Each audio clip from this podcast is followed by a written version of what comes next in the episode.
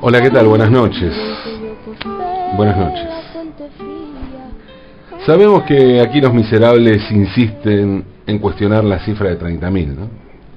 Hay una chicana muy berreta y, perdón que lo repita, muy miserable en torno a todo eso. Porque no se trata de andar cuestionando una cifra. El cuestionamiento de la cifra implica eh, cuestionar el pedido de justicia. Es como bajarle el precio al asunto. Imaginemos que realmente la cifra no fuera 30.000. Imaginemos que fuera, como insisten los miserables, de 9.000. ¿Qué es lo que cambia? En todo caso, lo miserable, si ya es la cuarta vez que digo esa palabra, miserable, lo verdaderamente miserable es que estemos discutiendo una cifra cuando no sabemos dónde están los cuerpos. No sabemos la cifra de cuántos fueron porque no sabemos realmente quiénes fueron ni qué hicieron con ellos. Por eso, hasta que no nos digan dónde, quiénes y cómo, es una mierda andar cuestionando una cifra. Es absolutamente, a ver, lo digo otra vez, sí, bueno, ya saben, es absolutamente miserable. 30.000 es nuestra cifra, la que hizo que la palabra desaparecidos se usara así en castellano, aún en países que no son hispanoparlantes. Los 30.000 son nuestro triste legado al mundo, legado reciente, ¿no? Nuestro orgullo por ellos y nuestra vergüenza por su destino. Nuestros 30.000 son los 6 millones para el pueblo judío, o el millón y medio para, para el pueblo armenio, o los 250.000 para el pueblo gitano, y esta cifra tiene el agregado que formaban parte, se calcula entre el 25 y el 50% de la población gitana total en toda Europa en ese momento. Y digo esos números porque son los números emblemáticos, una vez más, ¿no? Y aunque no lo crean, esos son números a los que también hay gente que cuestiona. Gente, sí, gente miserable. En Bangladesh la cifra del horror es 3 millones. Esa es la cantidad de gente que murió alrededor del año 1943. Fue asesinada durante la gran hambruna que asoló al país mientras era territorio británico, la masacre imperial británica. Porque además la cifra se completó por la hambruna, por la masacre y por los muchos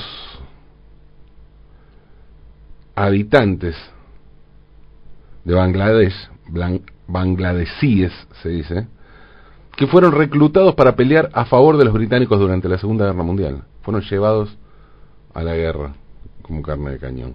Bangladesh fue corona británica desde 1857, mediados del siglo XIX, 1857, a partir de la llamada Revolución de los Cipayos. ¿no? El cipayo, esa palabra que hoy nos suena a un eufemismo que forma parte de la cultura y la chicana política, ¿no? cipayo, como oligarca, gorila, tiene su origen en las colonias británicas.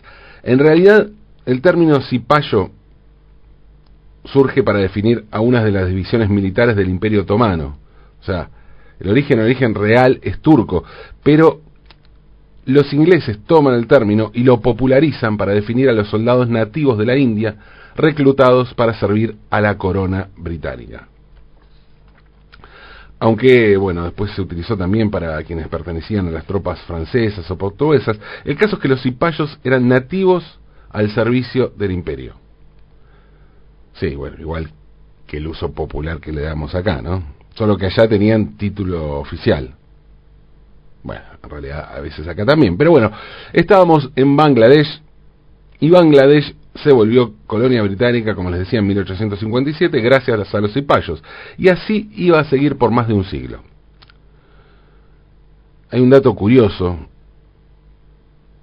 que es que Bangladesh formaba parte de Pakistán. Y esto lo digo, parece curioso, hay que mirar el mapa, ¿no? Si se fijan en un mapa van a ver que, más que curioso, el asunto parece ridículo, porque Bangladesh no está pegado a Pakistán. Entre ambos países entre Pakistán y Bangladesh, está la India. Entre ambos países hay 1.600 kilómetros de territorio indio. Pero la India obtuvo antes su independencia, Bangladesh fue entonces Pakistán Este, así lo llamaban los ingleses. ¿no? El 16 de diciembre de 1971, Bangladesh obtuvo su independencia. Claro que desde hacía tiempo el odio a los ingleses era enorme.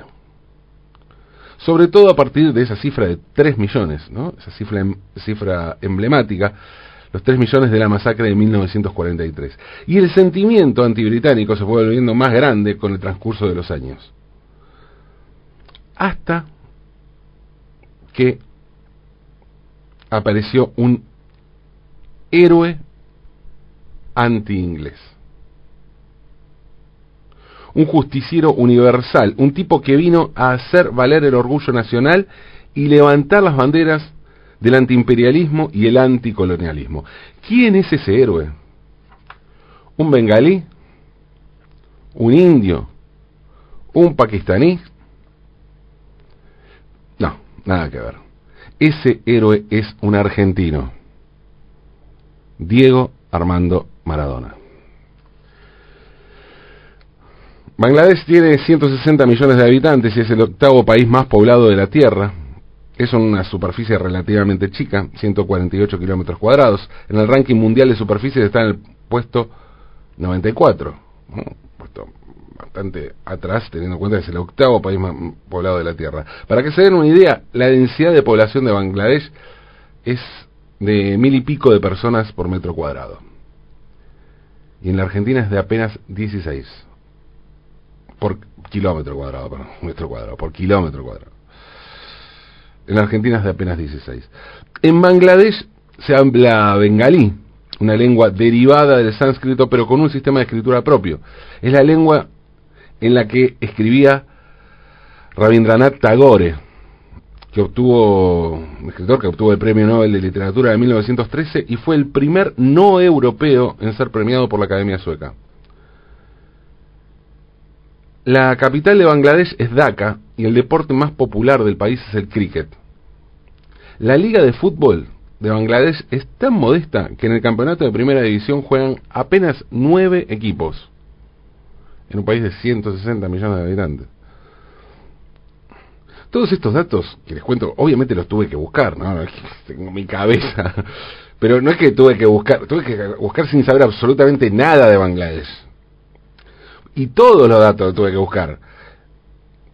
Antes de ver el mapa no tenía idea ni siquiera dónde quedaba Bangladesh. Sabía que estaba en Asia, pero bueno, Asia es el continente más grande. Ni siquiera está en el TEC, Bangladesh, así que no, no sé, no sé dónde está. Ahora sí sé, porque lo vi. Sabía que era Asia, pero no mucho más. Me imagino que algo similar le debe pasar a la mayoría de la gente de Bangladesh cuando dicen Argentina. ¿Dónde queda Argentina?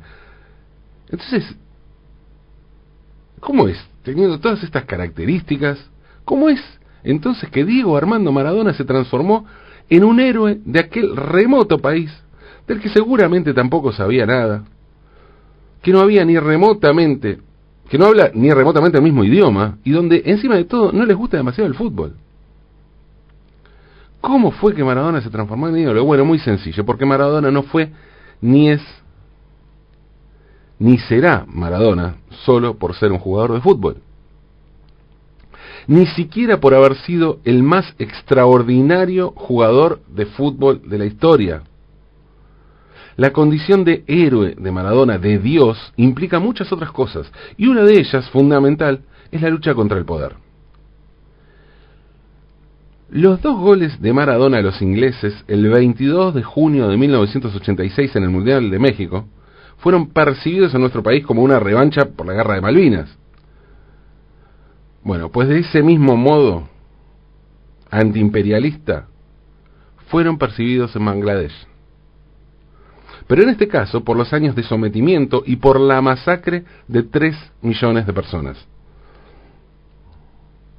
Aquello fue para Bangladesh una derrota británica, una derrota colonial, y desde entonces se selló una relación de amor incondicional que, como sucedió aquí con el Diego, se transmitió a través de varias generaciones. El fanatismo por Maradona en Bangladesh, repito, Bangladesh, solo es comparable con la que existe aquí en la Argentina o en Nápoles. Con una diferencia. Diego nunca jugó ni vivió allí, ni siquiera visitó Bangladesh. El fanatismo por Maradona es enorme y absolutamente inverosímil. Por ejemplo, para que se den una idea, el 30 de octubre pasado, cuando Diego cumplió 60 años, se colocó en una de las calles principales de Dhaka, la capital del país, una torta gigante como parte de un ritual que se repite todos los años.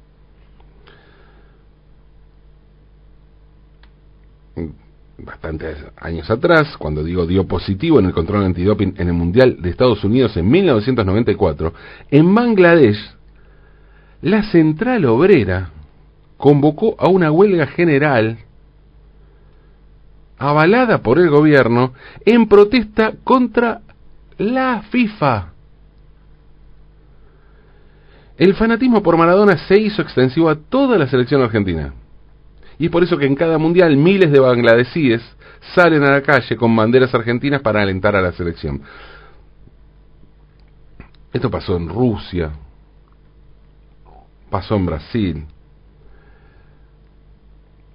Antes de eso, sucedió algo muy importante para Bangladesh, cuando el 6 de septiembre de 2011 la selección argentina le, cumplió el sueño a los fans asiáticos y fue a jugar un amistoso en el estadio Bangabandhu de Dhaka. Fue un amistoso ante Nigeria, una doble fecha FIFA, después el, segundo partido se jugó en Calcuta, en el norte de India, fue a 300 que queda a 300 kilómetros de Dhaka, está pegado a la India, al norte de India, está pegado a Bangladesh. Aquella noche el público de Bangladesh quedó deslumbrado con Leonel Messi, ¿no? el capitán del equipo y figura del partido, que a partir de entonces se transformaría en el segundo ídolo más grande del país detrás de Maradona. Argentina le ganó a Bangladesh 3 a 1 con goles de Gonzalo Higuaín, Ángel Di María y Javier Mascherano. Y ese fue el segundo partido de Alejandro Sabela como director técnico. Como les conté, en Bangladesh no hay fanatismo por el fútbol, solo por la selección argentina a partir de Maradona y ahora se continúa con Messi. Pero el deporte más popular, les decía, es el cricket. Cuando se jugó la fecha de cricket este fin de semana, en todos los partidos, en todos, ¿eh? se, homenajeó, se homenajeó a Diego Armando Maradona. La cuenta oficial de Twitter de Bangladesh Cricket de la asociación, que nuclea la asociación de cricket, posteó fotos de todos los equipos posando en homenaje al 10 y publicó el siguiente texto. Un minuto de silencio por la leyenda del fútbol Diego Maradona. Repito, en Bangladesh. Esto en Twitter, y si hablamos de Twitter, en el momento en que se conoció la triste noticia de la diosa Diego, circuló lo que se llama un mapa de calor, es decir, un mapa mundial en donde se puede ver cuáles son los lugares donde más se está tuiteando sobre un determinado tema en ese momento. Y las zonas más calientes donde se hablaba sobre Diego eran Latinoamérica, Europa y, sí, Bangladesh. Inmediatamente la primera ministra, Sheikh Hasina, decretó que aquella sería una jornada de duelo nacional. Y más tarde la Cámara de Comercio de Bangladesh envió un mensaje, decía textualmente, al gobierno y al pueblo argentino en este momento de dolor de parte de textualmente esto, Bangladesh, la mayor hinchada del mundo por Diego Armando Maradona. La carta en un pasaje dice lo siguiente. Estos 17.000 kilómetros no han podido separar a la Argentina de Bangladesh porque Maradona, como Messi, nos unen en la misma pasión por el fútbol y la misma historia de lucha contra el enemigo imperial británico. El mismo que nos colonizó por, por largo tiempo y que hoy se adueña de las Islas Malvinas que son, fueron y serán argentinas. Esto dice el comunicado de la Cámara de Comercio de Bangladesh.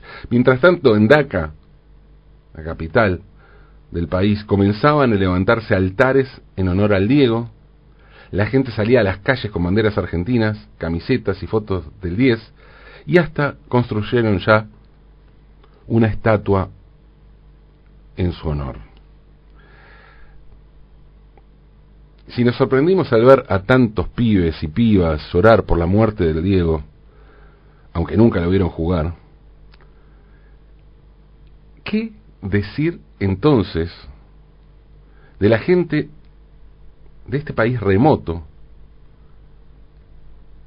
que no sabemos bien siquiera dónde queda y donde el fútbol no importa demasiado?